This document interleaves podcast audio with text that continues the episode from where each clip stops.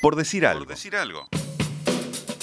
Instagram. Por decir algo web. Twitter. Por decir algo web. Facebook. Por decir algo. WhatsApp. 098-979-979.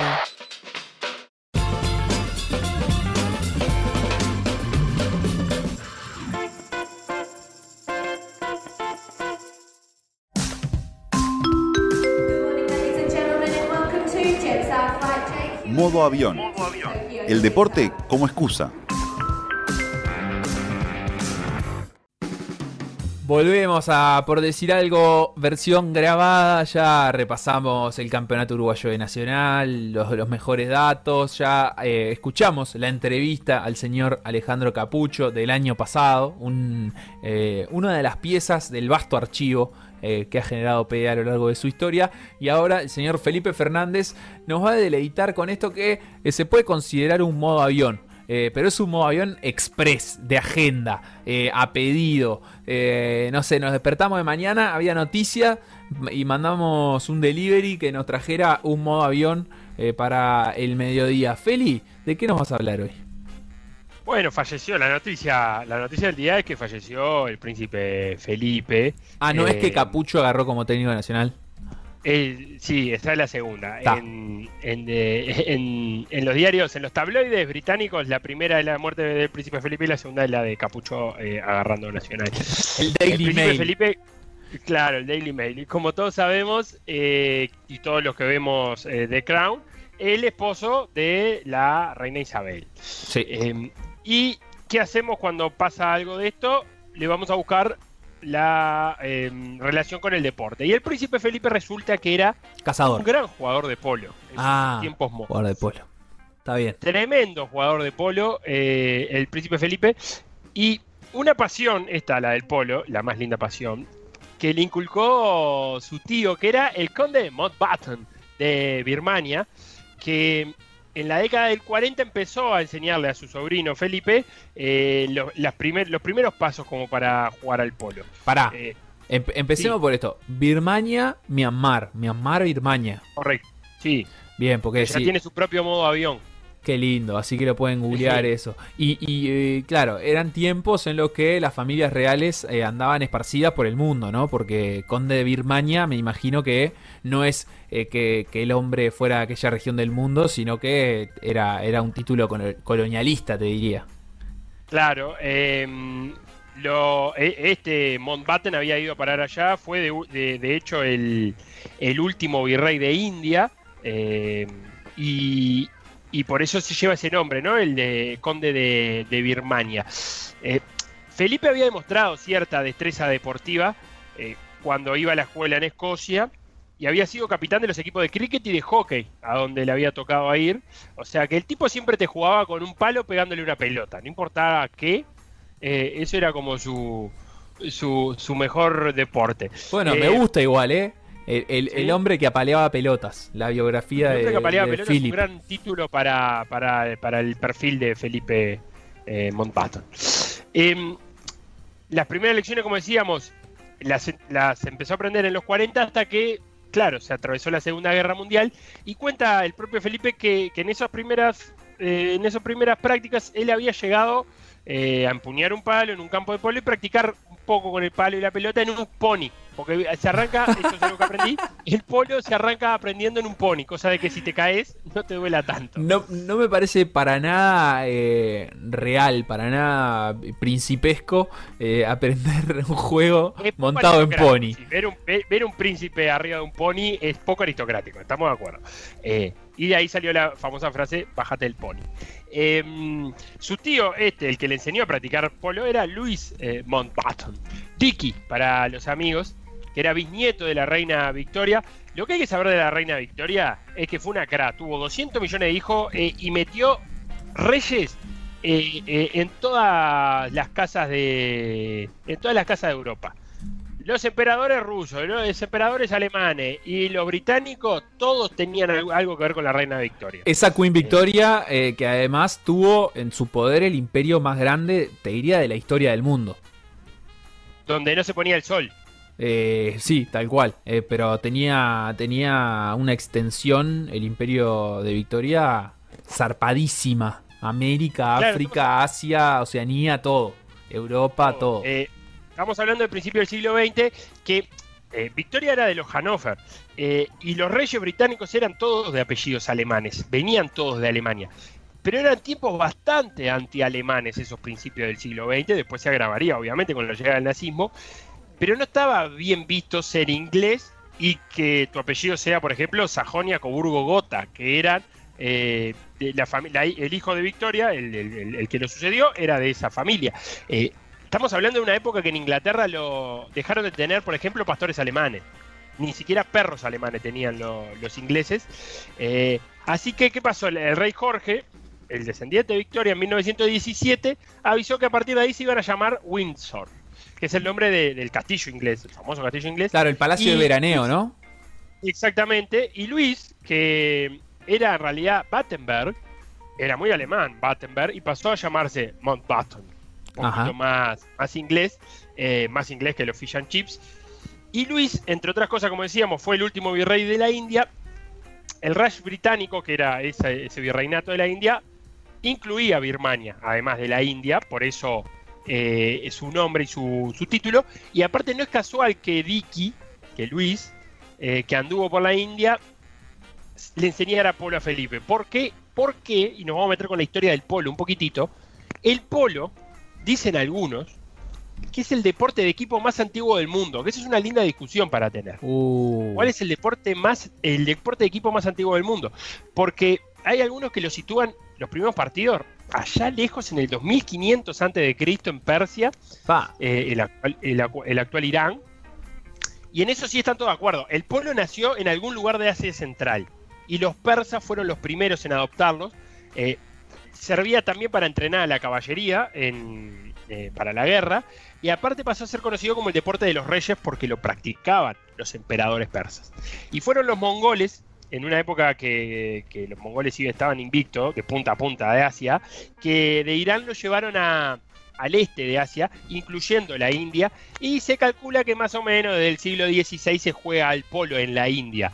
Eh, pero no sería hasta 1850 aproximado que los británicos toman contacto con el polo. Fue en Manipur, que es una provincia de India bien al este, en la frontera con Birmania, volvemos siempre a Birmania, y ahí los británicos vieron el polo y ahí armaron el primer club de polo del mundo en Silchar, que es muy cerquita de Manipur, y otro club de la zona, el Calcutta, el Calcutta Polo Club, que es también una ciudad de, de- de la India del Este, mientras Saludos a Isabela. protesta, Isabela protesta y con razón. Eh, el Calcutta Polo, eh, Polo Club fue fundado en 1862 y es el equipo de polo que se mantiene en actividad más antiguo del mundo. Feli, Eh, me, me parece súper interesante esta historia de- del polo por el siguiente dato. Eh, que el polo haya nacido en, digamos, un lugar que no es propiamente Inglaterra, es como, como un dato que, que de alguna manera no, no, no contradice, pero, pero que, es una historia un poquito distinta al, al resto de los deportes que los británicos se encargaron de esparcir por el mundo. Es cierto, por ejemplo, que el fútbol, eh, un deporte que los ingleses eh, llevaron a- a todo el globo, no, no lo inventaron estrictamente ellos, pero sí existían antecedentes y, sí fueron los que inventaron los reglamentos eh, y muchos etcétera. Que, ellos hayan adoptado un juego que en, su momento fue colonial eh, para tomarlo como algo que además termina siendo tan distinguido y, de, digamos de las clases reales y de la aristocracia, eh, me, parece, me parece un dato interesante. Porque, porque eso, porque queda como un poquito a contrapié de la historia de muchos otros deportes que los ingleses inventaron y difundieron, o por lo menos reglamentaron y eh, fueron difundiendo. Y este parece, este también lo reglamentaron. De hecho, eh, las primeras reglas de juego se las atribuyen a John Watson, eh, que también era un inglés que estaba destinado en, en la India. Pero parece ser que, que a, a, diferencia de los otros, no se pueden arrogar en la invención del polo. Claro, Eso eh, eran grandes, grandes burócratas, ¿no? Eh, agarraban sí. lo que había por la vuelta y decían, bueno, acá este es el reglamento. Inventaban las reglas y decían, ah, listo, inventamos tal cosa. Claro, y le, y le ponían torneos, ¿viste? Entonces lo hacían, lo hacían un poquito más, eh, más entretenido, más ordenado a los deportes que a los juegos en realidad no eran deportes. los ingleses transformaban juegos en deporte. Claro. Lo otro, lo otro interesante y te diría que casi que es un punto de vista semiótico para preguntarle a nuestro amigo Juan Manuel Montoro, por ejemplo, es el vínculo que siempre tuvo eh, el caballo con eh, la realeza, ¿no? O sea, como, la figura del caballo con la realeza, pero al mismo tiempo como eso eh, me imagino que desde siempre, pero seguro que, también en tiempos modernos, eh, es un doble vínculo, porque así como el caballo está eh, asociado a la realeza, a la aristocracia, una, una cosa de estirpe, tanto en el turf como en el polo, como incluso en la guerra, eh, en otros tiempos, está también el caballo muy asociado al, trabajo, al campo y, a la, a, la, gente y a las clases más humildes. Hay como una doble simbología de, del caballo como animal y como figura ahí, ¿no? Sí, y, por eso surge en Asia Central este deporte. Eh, estamos hablando de los mongoles, que eran grandes eh, jinetes. Eh, dicho sea de paso, los caballos mongoles eran muy petizos, o sea que para jugar al polo estaban mucho más cerca de, la tierra. y también los persas, y estamos hablando de una zona del mundo de donde son los caballos más famosos del mundo, ¿no? ahí entre Irán, Irán India, en el medio de ellos dos, eh, está, están la península arábiga. Eh, eh, es interesante también pensar la relación de, los caballos y, por un lado, el surgimiento del polo, que es en una zona donde el caballo era muy importante en la cultura, y por otro, que, se haya expandido entre, entre la aristocracia europea. ¿Y cómo sigue la, entonces la historia del Prince Philip? Rápidamente, retomó las clases de polo en, Malta, cuando estuvo allá destinado en la Royal Navy, porque Malta, que es una isla en el Mediterráneo, era el lugar de parada de casi todos los ingleses que se iban en alguna parte del mundo, paraban por ahí, por Malta. Eh, y ahí continuó, y no es casualidad tampoco que haya sido en Malta, porque eh, en 1868 eh, Malta ya tenía su propio club de polo, o sea que los ingleses en Malta ya habían puesto su club de polo y además, ya cuando, cuando, cuando estaba en Malta, su tío Dicky ya había escrito uno de, según leí por ahí, uno de los libros más influyentes sobre el juego del polo, que se llama Introducción al Polo. Así que el tío de Felipe eh, escribió ahí un manual de cómo empezar a, jugar al polo. Cuando Felipe vuelve a Reino Unido a principios de la década del 50, eh, la idea era llevar el polo a suelo inglés y que el polo se transforme en un deporte importante. Armó un equipo, Felipe, eh, en el Winson Park, eh, y que jugaba de, por si querías saber, de verde oscuro con ribetes rojos, por si tenés ganas de comprarte la camiseta, eh, que ganó algunas copas de, prestigio. En Winson Park, en ese equipo que formó, jugaba. entre algunos compañeros tenía a Humphrey Guinness, que era un coronel que fue medalla de plata olímpica en el 36, porque el polo fue olímpico en el 36. Y, perdió, creo que la medalla de oro fue Argentina en ese, en ese 1936 de polo, eh, entre otros de los compañeros que tenía el príncipe Felipe para, jugar en, ello. Fue un poco más allá. No se quedó contento con tener un equipo, sino que dijo, vos, tenemos que armar un club. Vamos a armar un club de polo acá, nosotros, con la familia, y le puso Guards Polo Club, que sigue hasta hoy, que es el eh. club de polo de la familia real. Es como el Coraceros. El Garcero. Eh, los guardias acá, los guardias Polo Club, el Coracero Fútbol Club.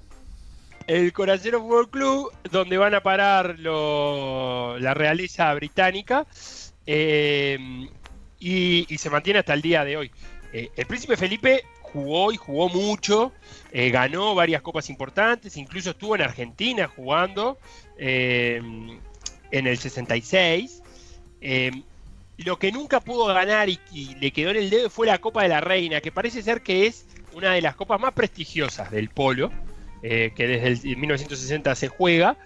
Eh, y nunca la pudo ganar, así que se fue eh, de este mundo con el debe de haber ganado la Copa de la Reina, salió un par de veces segundo, y, pero logró que este Guards Polo Club, este Coraceros, sea, según leí también por ahí, probablemente el club de polo más famoso del mundo no sé si más famoso, por lo menos con más actividad, porque de abril a septiembre se juegan cerca de 500 partidos en las canchas del Gars Polo Club eh, y también logró que sus nietos eh, jueguen regularmente el polo, o sea, transmitir eso. Cuentan en la, en, la serie de, de, Netflix, cuentan que el, Carlos, su hijo, no se le daba muy bien el polo. Incluso hay una escena donde eh, se juega el polo, lo está viendo Felipe a su hijo y el príncipe Carlos se cae del caballo, le erra la bocha y todo lo que está pasando, todo lo que pasa cuando alguien no sabe jugar mucho a esto.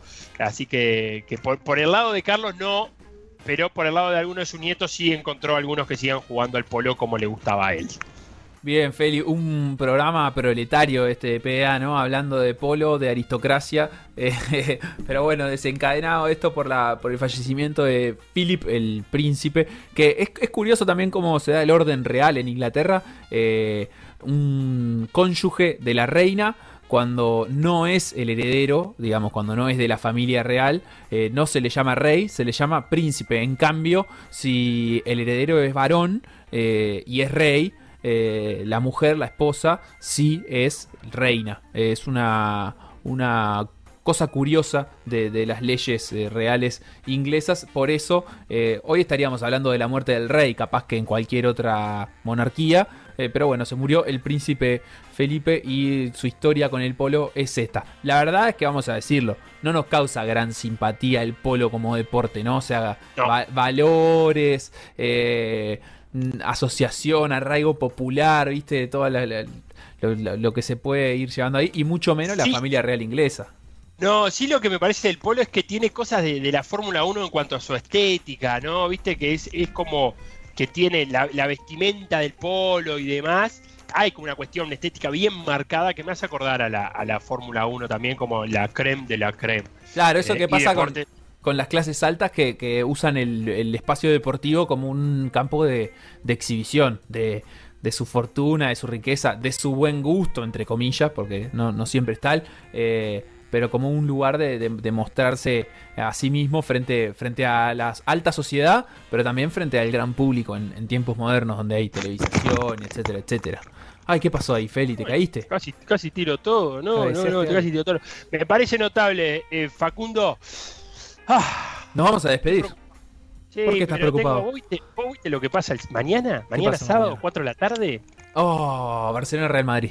Real Madrid-Barcelona. Ah, Real Madrid Barcelona, decilo bien. Real Madrid-Barcelona en Madrid y el domingo Atlético Madrid eh, visita a Betis también a las 4 de la tarde. Una liga española que está divina. 66 Claro, puntos pero aparte- Atlético, 65 Barcelona, 63 Real Madrid.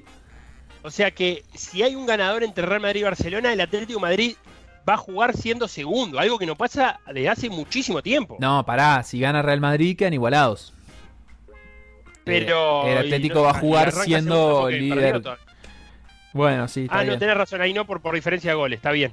Por diferencia de goles, el Real Madrid quedaría igual segundo porque tiene más 28 y es difícil que le haga más de 4 al Barça. Y para hacer la previa de ese partido, 8 y media de la mañana, aprox se juega un Manchester City Leeds United. Una, una Premier League que no tiene ninguna gracia, pero en donde ya juegan un equipo de Guardiola contra uno de Bielsa y eso siempre es motivo de prender la tele. Me hiciste acordar que tengo que hacer los cambios del fantasy para esta. Vengo bien, Facu, en el fantasy. Dale. Feli, nos vamos a despedir de la gente. Yo te voy a dejar mientras vos vas a hacer los cambios del fantasy. Yo me voy a prender la tele y a ver el máster de poner Augusta. ¿Viste? Porque en esto de ser proletario, eh, mirar torneos de golf parece que también suma, suma muchos puntos.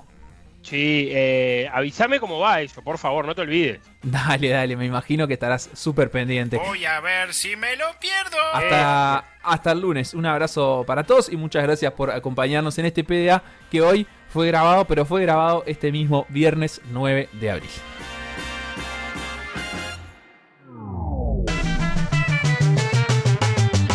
Lo que pasó en por decir algo, revivirlo en pda.uy o buscar los podcasts en Mixcloud o Spotify.